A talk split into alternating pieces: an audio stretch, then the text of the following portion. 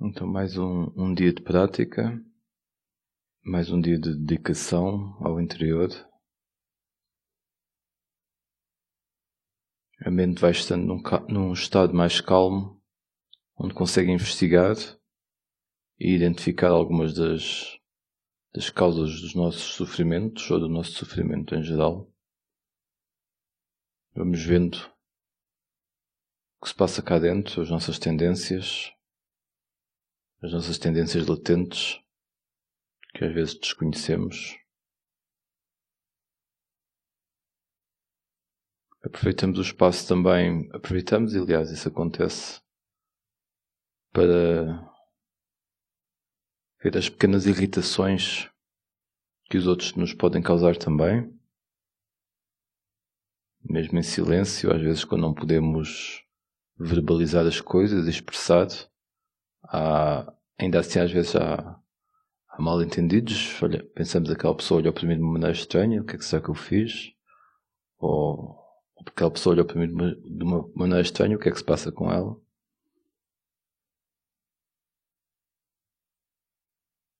E então nós vemos que quando diminuímos a quantidade de conversa, às vezes diminuímos bastante a quantidade de confusão. Mas também outras coisas podem surgir, mais subtis, mais pequenas.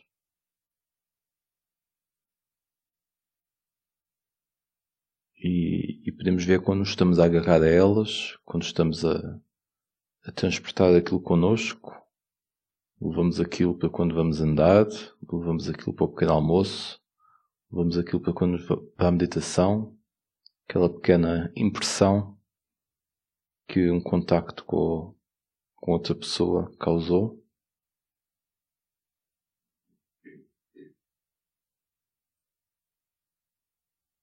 Vamos estando conscientes disso e vamos sabendo olhar para isso de uma forma mais objetiva. Porque na verdade sabemos que ninguém quer mal a ninguém aqui, não é? E, podemos olhar para isso com segurança, não é? Temos um espaço toda à volta, um silêncio, um grupo de pessoas que, que estão pelo menos nos cinco preceitos, não é?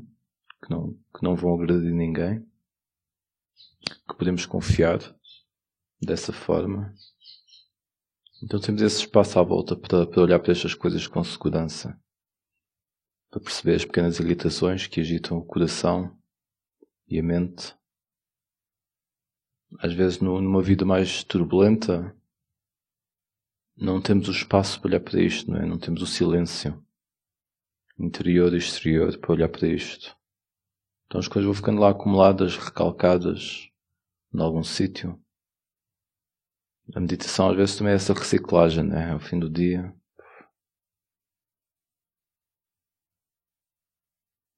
Era uma coisa que eu sentia muito quando, quando leigo que parecia que andava sempre a ter que limpar a casa, não é?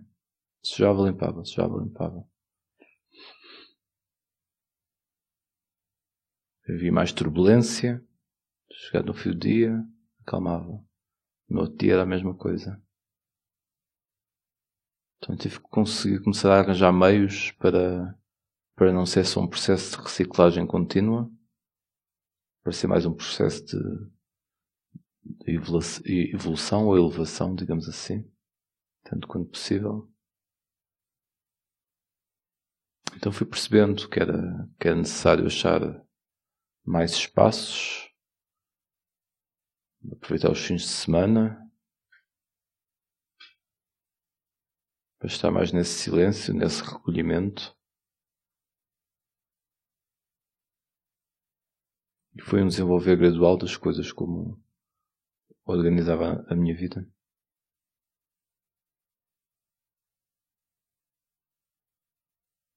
Temos vários, vários aspectos da vida, não é? Onde, onde podemos aplicar a prática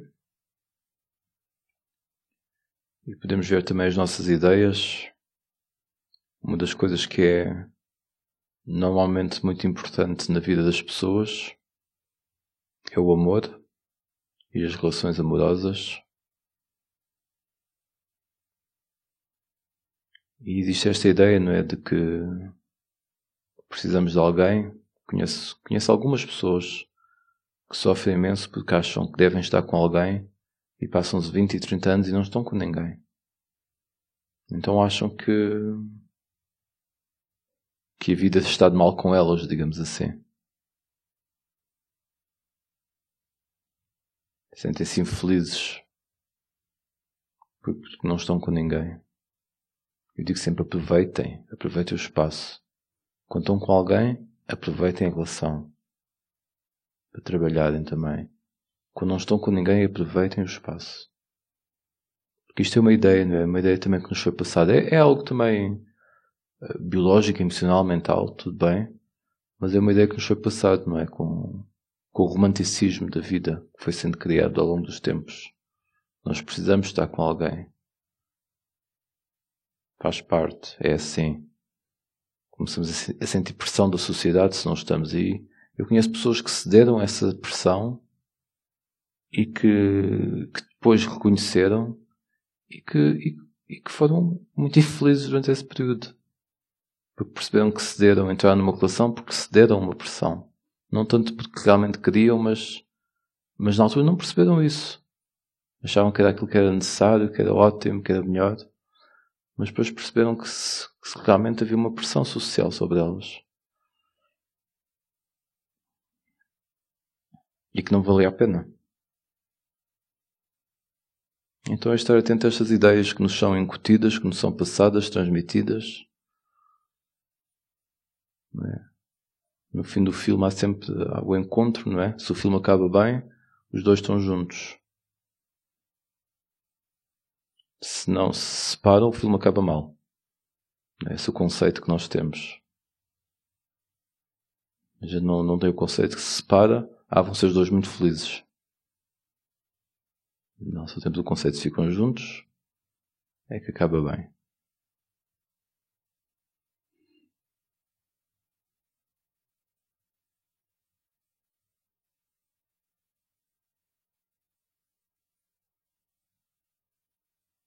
Perceber que é isso, não, às vezes, antes de transmitir a ideia que, que o amor é, é a resposta para tudo, não é a solução.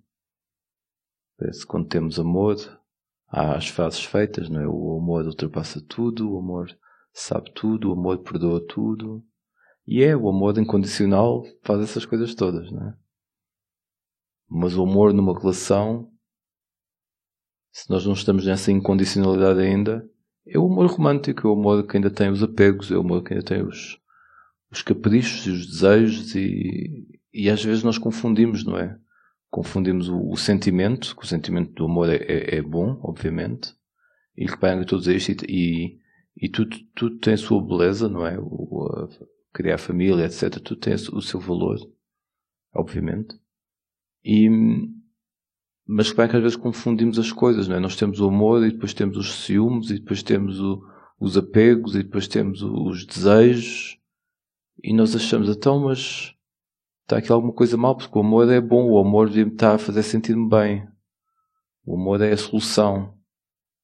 Mas como é que me faz sofrer? Como é que é isto?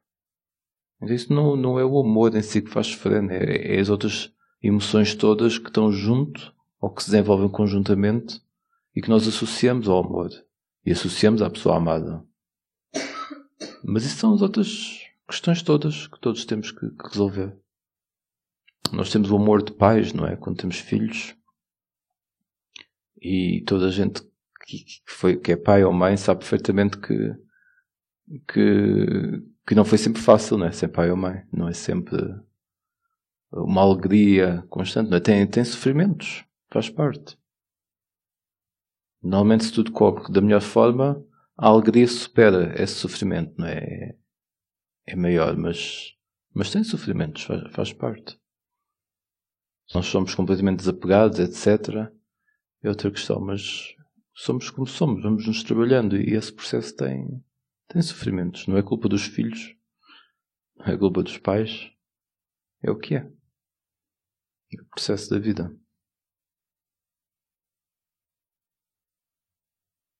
Temos sentimentos, somos seres sensíveis, temos que saber lidar com eles. Às vezes vemos, por exemplo, os pássaros, não é? quando os pequeninos estão grandes, os pais e as mães ajudam eles a voar fora do ninho. E não sabemos qual é a emoção, digamos assim, do pássaro, do pássaro mãe ou do pássaro pai, naquele momento. Mas parece muito biológico, não é?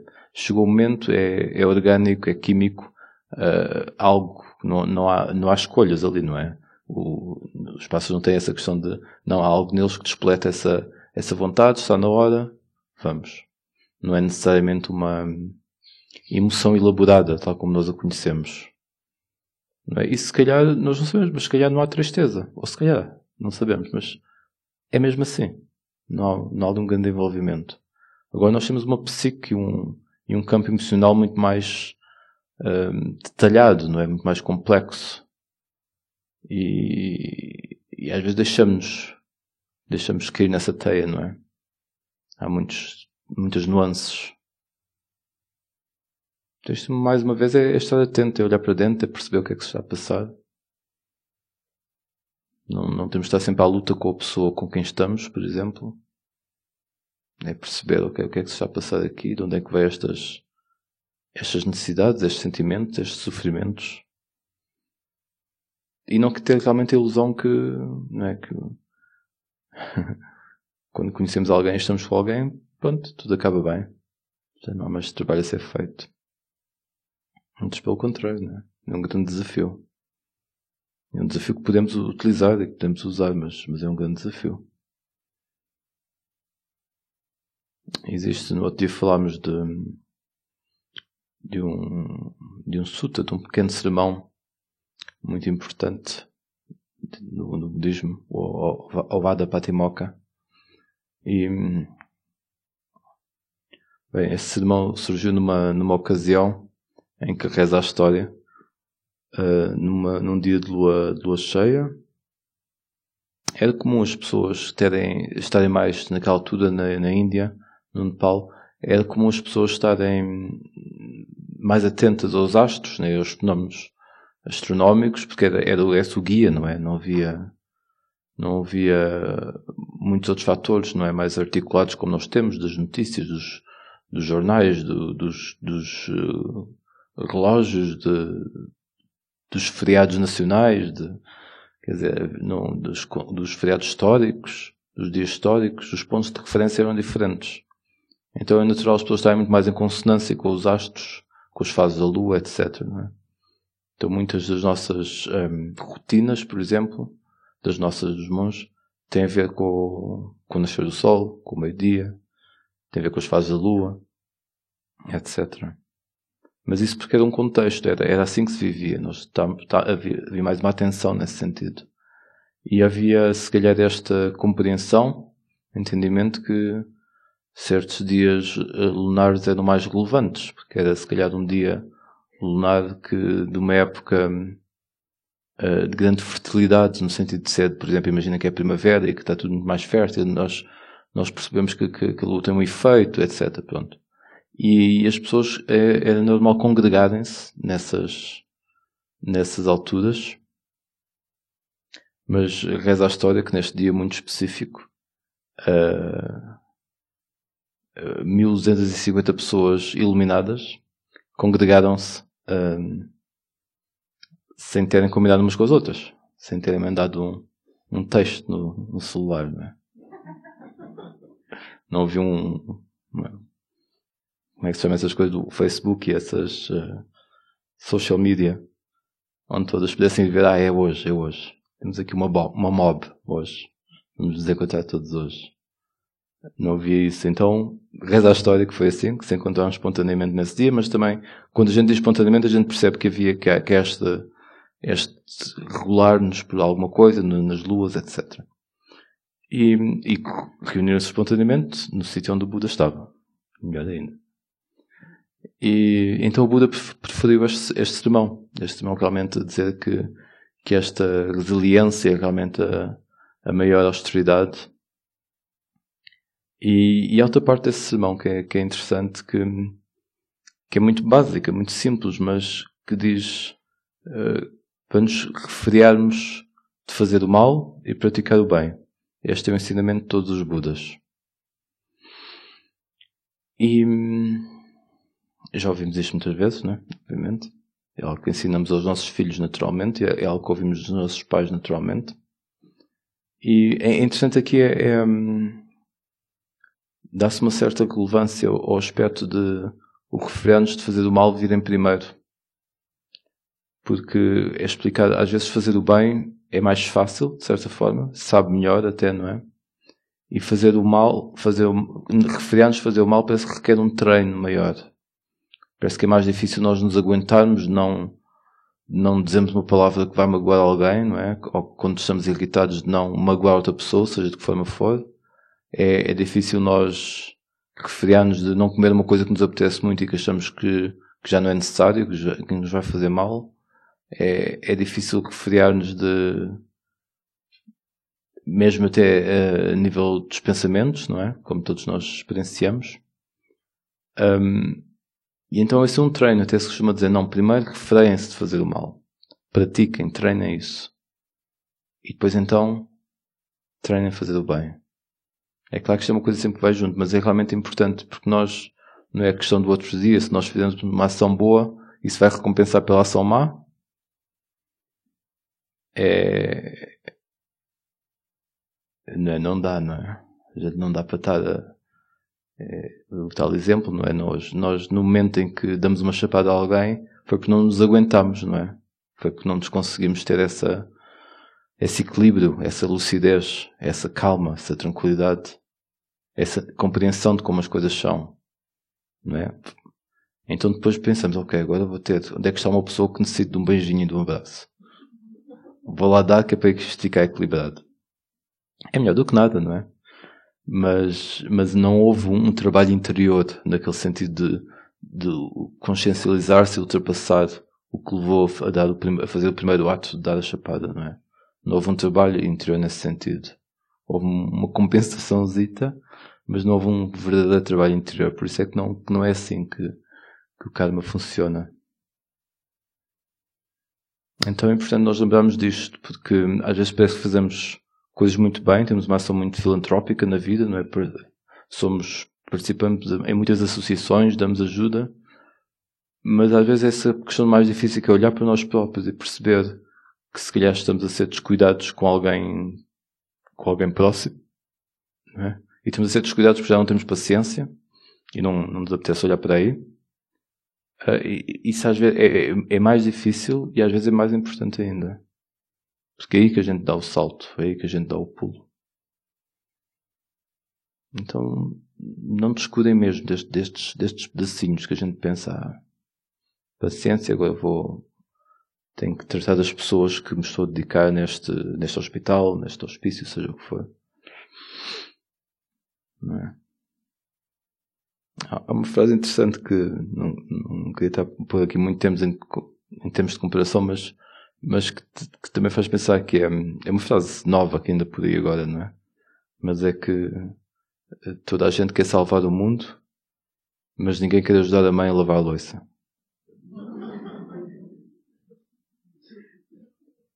E é verdade, não é? Quando nós sentimos esta intenção de salvar o mundo, nós temos essa, essa intenção, nós temos essa boa vontade, nós queremos melhorar as coisas.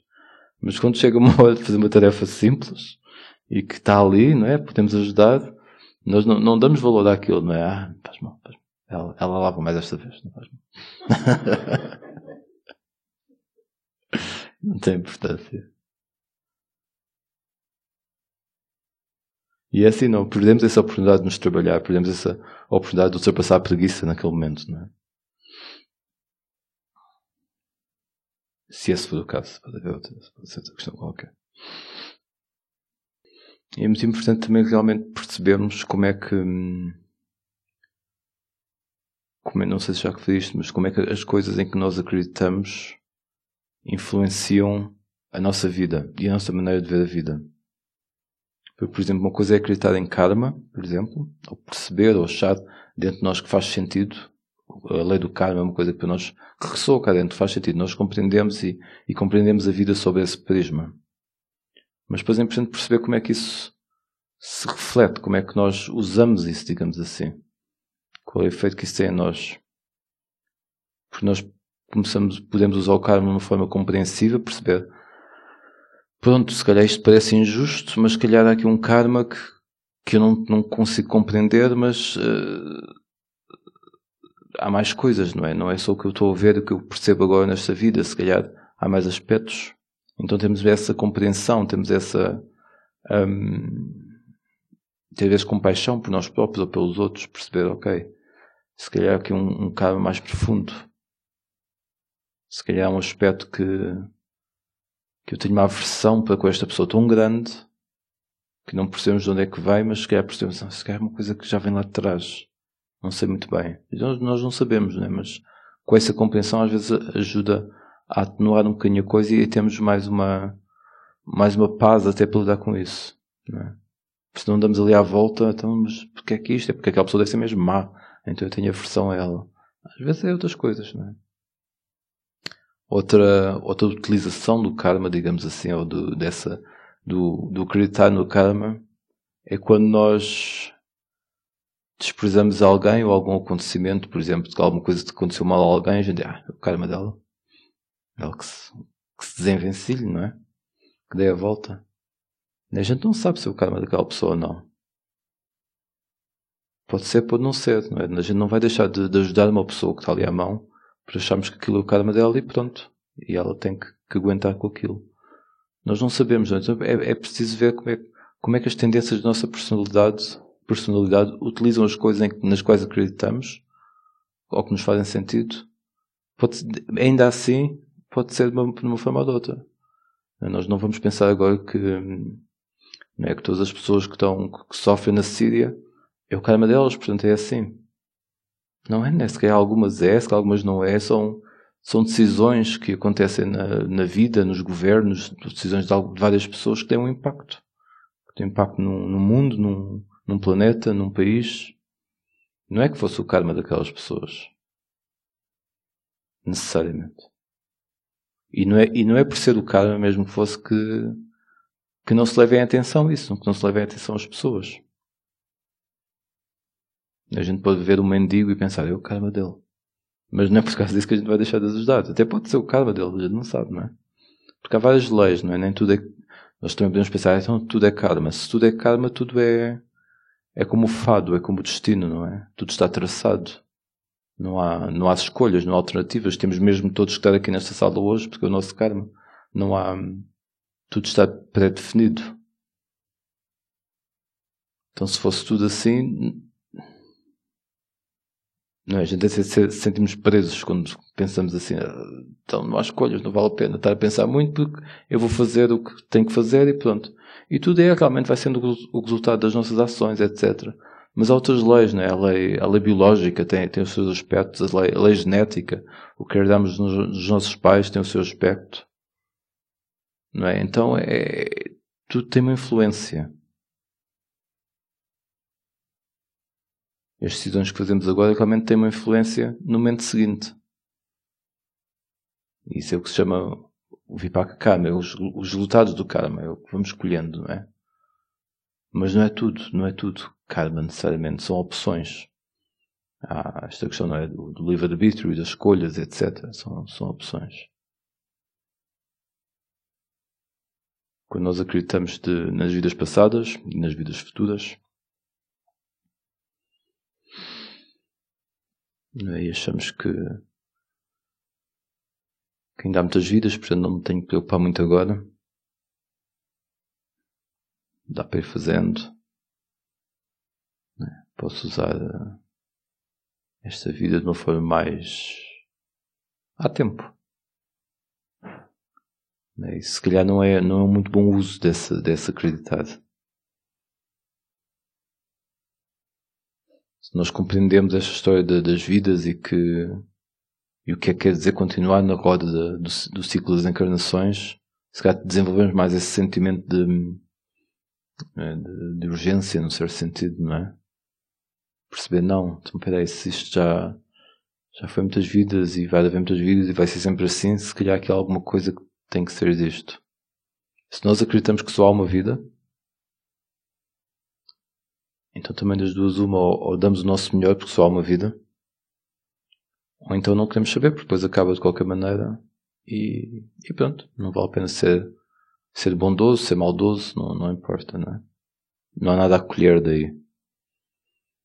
Então é importante ver, às vezes não é da forma como nós vemos o mundo, no que acreditamos, mas como, como isso tem um efeito em nós, na nossa vida e como é que usamos isso. Não é essa sabedoria.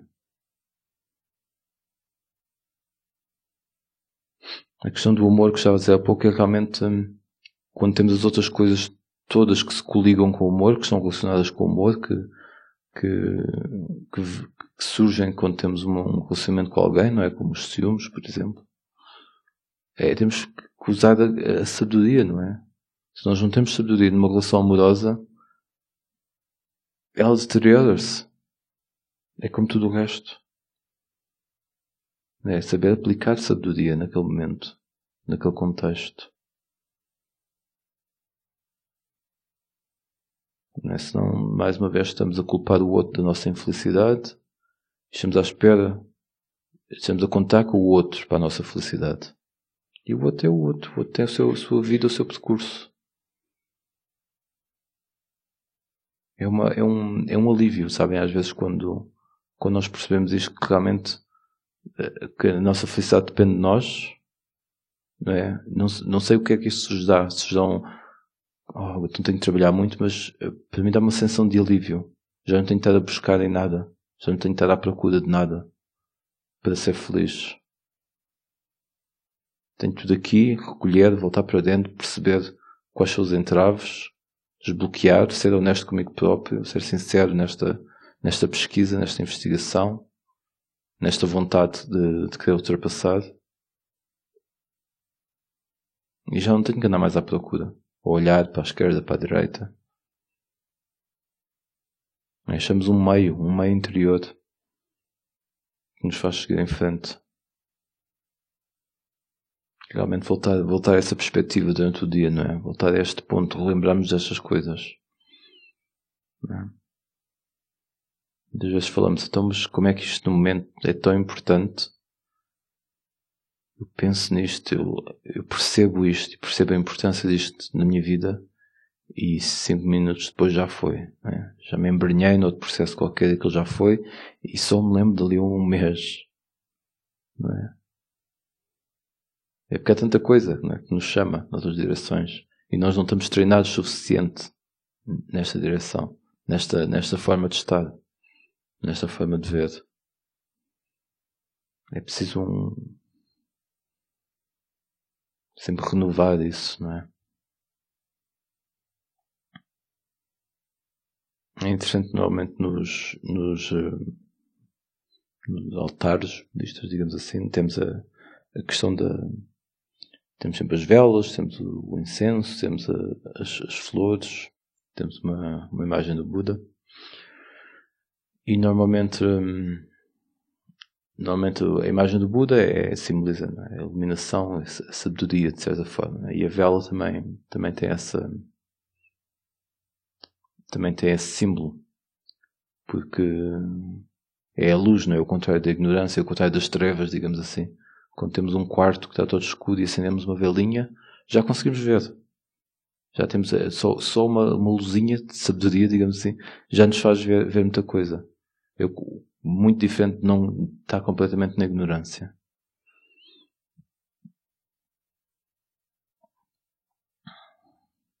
O, portanto, a vela significa essa questão da sabedoria, da, da iluminação. Né? E essa é, uma, é um símbolo muito, muito literal. Luz, iluminação, vela. O incenso normalmente significa a verdade, e o Dhamma, portanto, a natureza, ou né, também dentro do contexto budista o ensinamento, e, e simboliza a, verdade e o ensinamento, porque mesmo que nós não, e a natureza, mesmo que não estejamos a ver, né, o essêncio espalha-se por toda a parte, o cheirinho espalha-se por toda a parte, e, e o fumo espalha-se por toda a parte, e nós, mesmo que nós não, não estejamos a ver, ele está lá. Portanto, a verdade está por toda a parte, nós é que podemos estar a vê-la ou não. E as flores simbolizam a virtude. Simbolizam realmente a nossa ação virtuosa. E, e tem duas, duas componentes aí.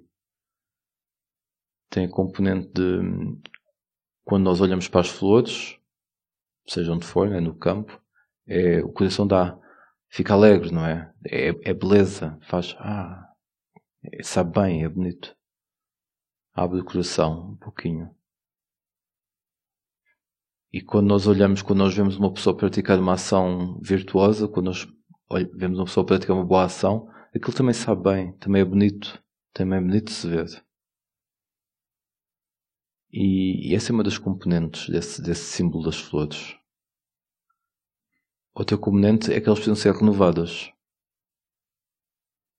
Né? Nós pomos flores num, num vaso, numa jarra, mas aquela beleza não fica lá para sempre. Ela vai, vai esmorecer e precisamos continuar a renovar. Precisamos renovar a água para as flores e precisamos renovar também as flores em si. Então é mesmo com, com, nossa, com as nossas boas ações no mundo, não é? E com a nossa atitude virtuosa para, para com a vida e para connosco e com os outros. É preciso ser renovado. Todos os dias a gente precisa, precisa renovar essa, essa intenção e essa, e essa ação. Não é uma coisa que nós fazemos num dia, de uma semana e que dá para o resto do mês. Não, é? não faz sentido. Quando nós temos o coração bom e desenvolvido, nós naturalmente fazemos isso. E se, e se, não, se, não, se não experienciamos a vida assim ainda, então é uma questão de treino. É preciso treinar. É preciso treinar as virtudes. Às vezes a vida puxa-nos por elas, não é?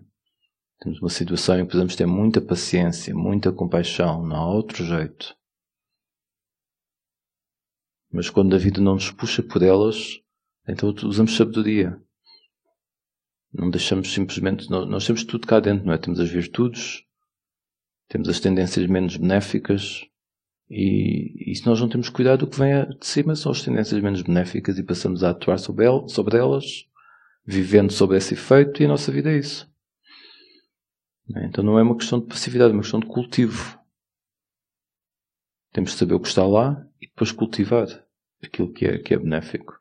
Se queremos que a nossa vida seja benéfica. Se não, deixamos estar como está. É a questão da sabedoria, não é? Aplicar sabedoria na nossa vida. O que é que se cultiva?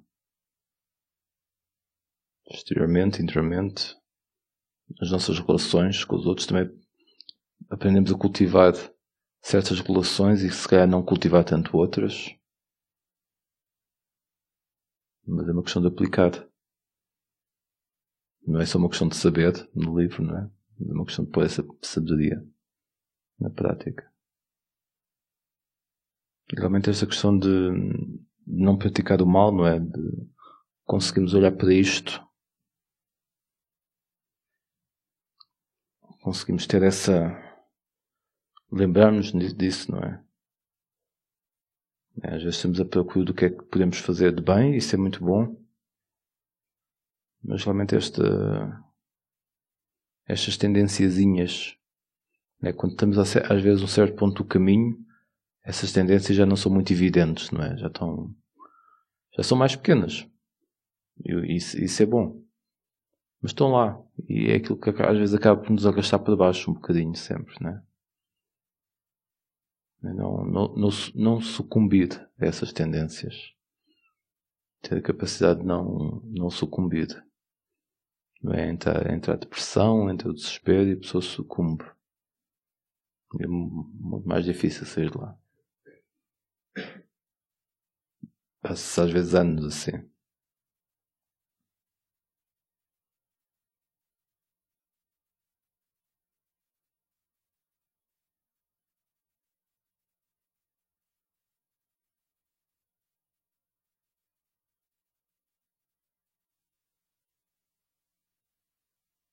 Então podemos praticar um bocadinho. Vamos olhar para dentro.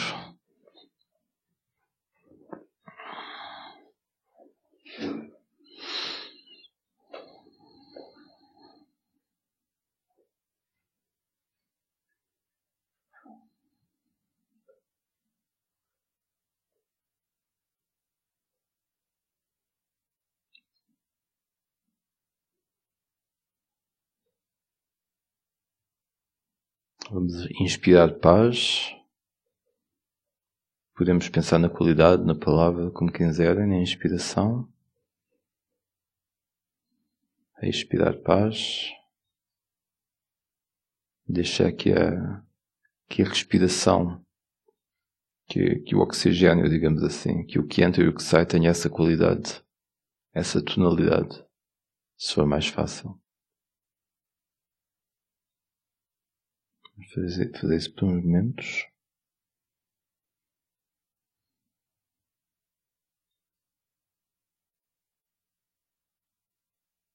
Inspirar paz, expirar paz.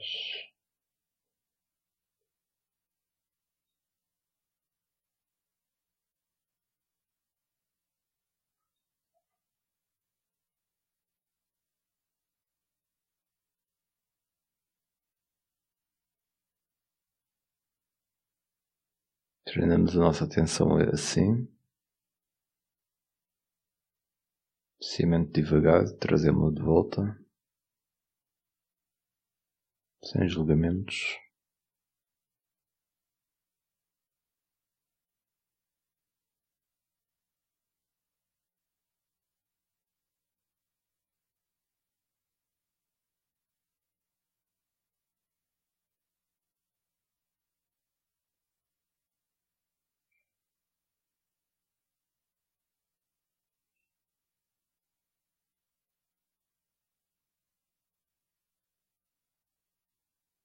Às vezes é mais fácil para as pessoas fazerem isto com, com uma tonalidade, não é? Dar uma tonalidade azul cladinho à paz, por exemplo, que acharem melhor.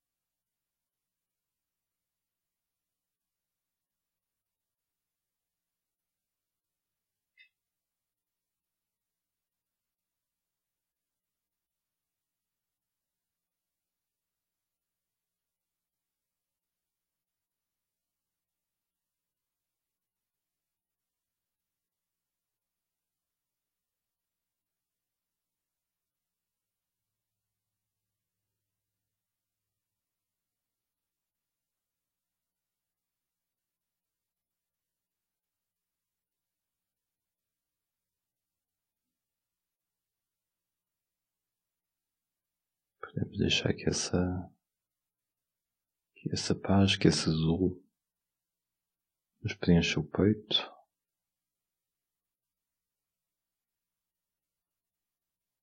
Nos preencha a mente.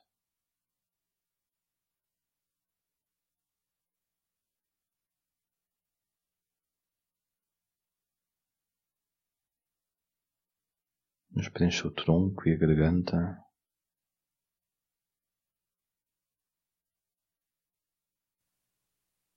Nos preenche os braços e as mãos e os dedos.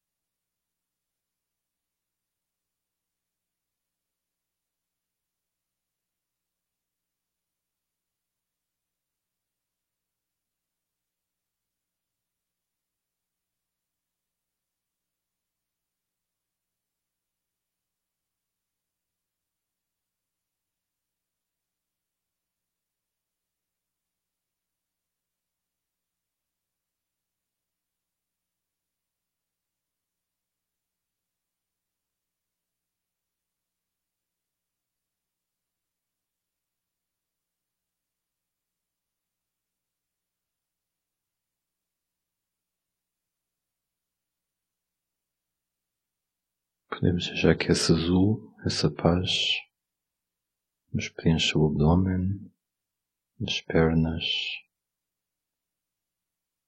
os joelhos, até os pés.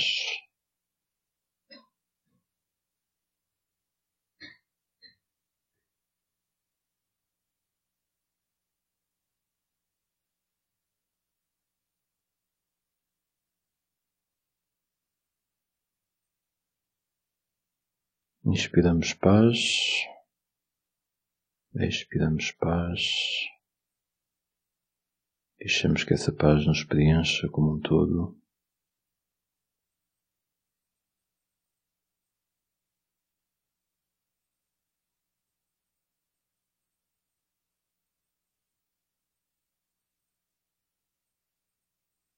Deixamos que o corpo exale essa paz que o coração exala essa paz, que a mente exala essa paz.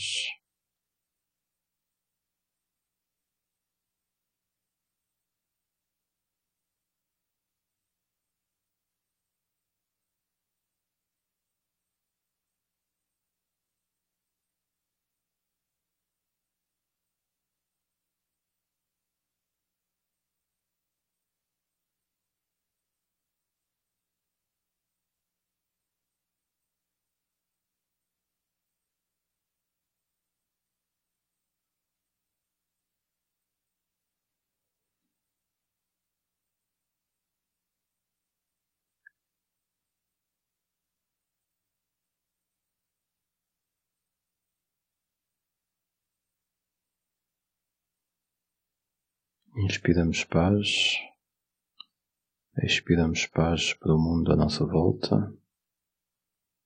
Deixamos que a paz preencha o espaço à nossa volta, o espaço à nossa volta, mais ao largo, mais ao longe.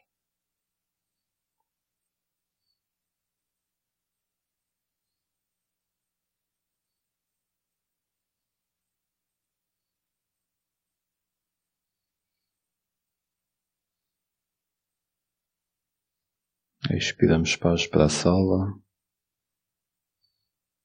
o espaço à volta.